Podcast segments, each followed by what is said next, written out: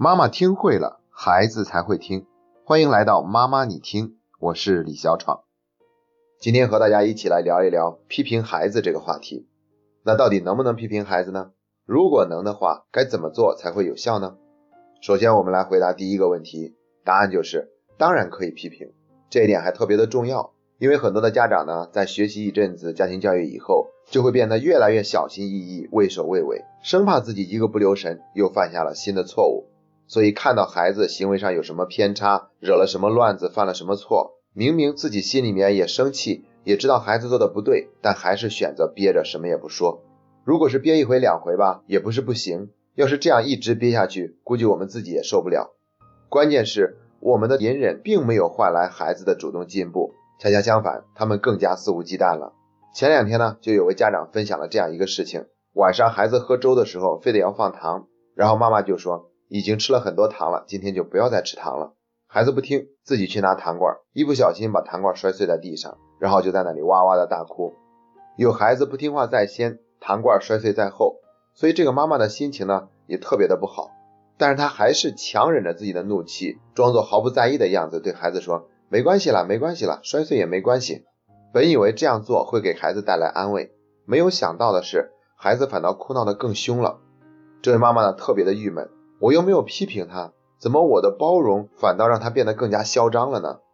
问题就在于我们所说的“没关系”并不是真话，我们是装出来的不在意的样子。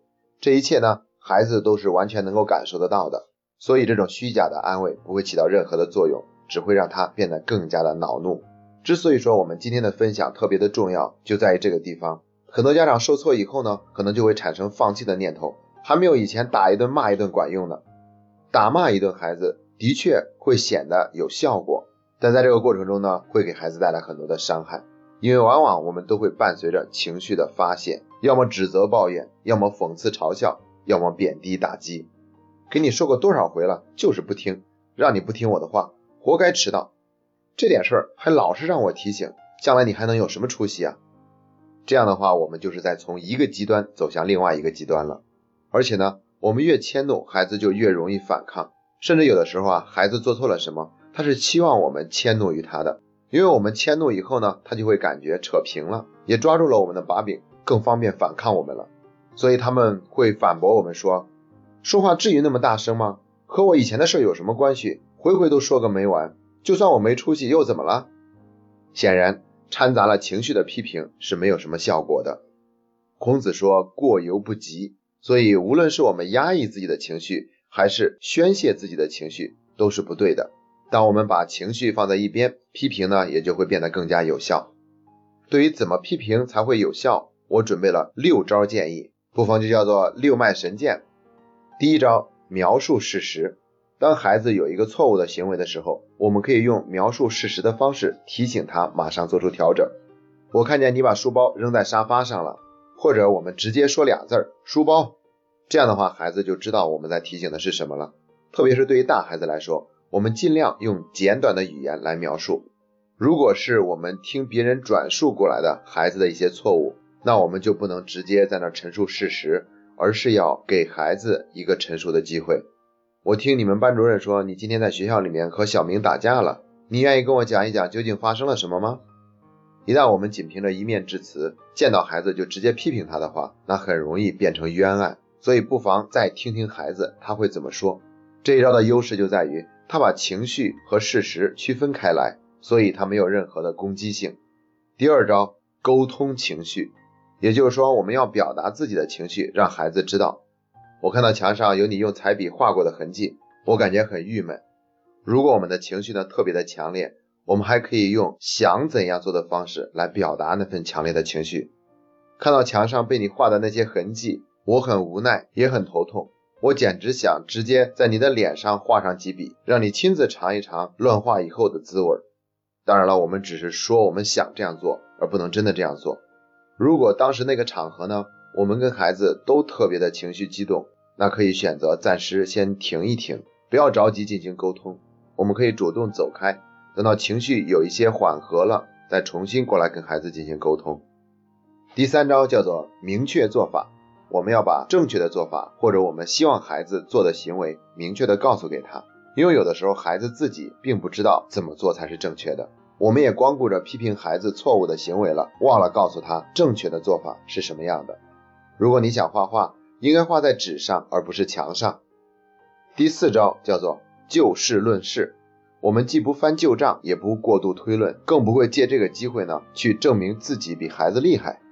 什么是翻旧账呢？你说你哪一天早上能够按时起床过？这就是翻旧账。过度推论是什么样的呢？自己的房间都打扫不好，又怎么能够管好自己的人生呢？这就是过度推论。再就是证明我们自己是对的。我早说什么来着？让你穿上羽绒服，你就是不穿，这下感冒了吧？所以说，如果我们不就事论事的话，就很容易在这个过程中不知不觉的掺杂了自己的需求，用来满足自己。第五招呢，叫做照顾面子。有一句话叫做看破不说破。要知道，孩子们他们也是很要面子的。如果我们在批评孩子的过程中，同时也顾及到他的面子，那孩子就会更容易接受。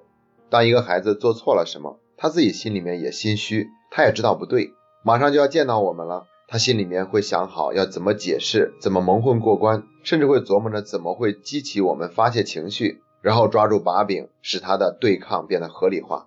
所以，我们不妨看破不说破。前两天刚看了一部外国电影，里边有一个十五岁的男孩，没有给家里面人说一声，就跟自己的朋友们到海边去露营。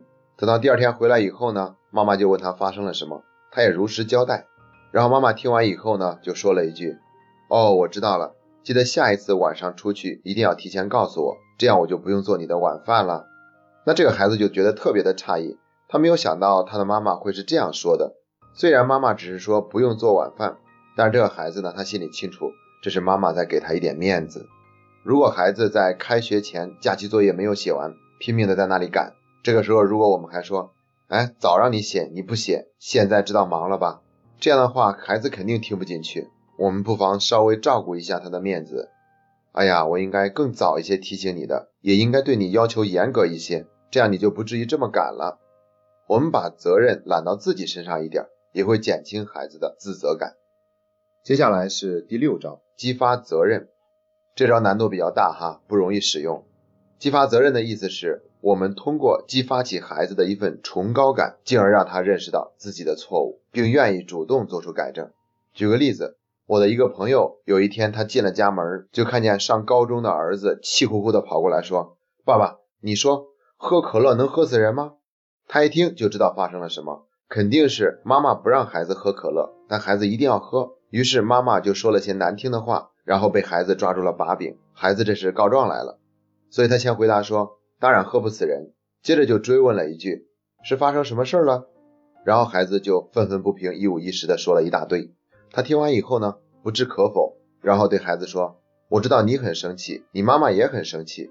咱家一共就三口人，就只有你妈妈这一个女人。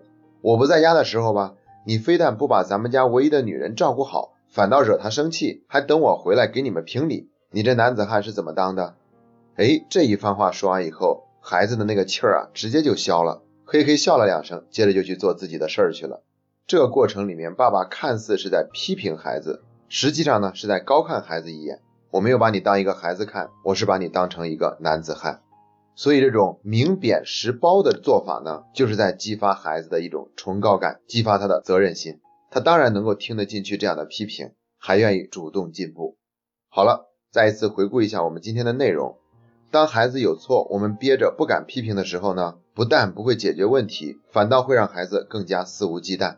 但是如果我们带着强烈的情绪去批评孩子，就是从一个极端走向另外一个极端。要把情绪和批评区分开来，这样才会让批评变得有效。那关于有效批评的六脉神剑是：第一，描述事实。第二，表达情绪；第三，明确做法；第四，就事论事；第五，照顾面子；第六，激发责任。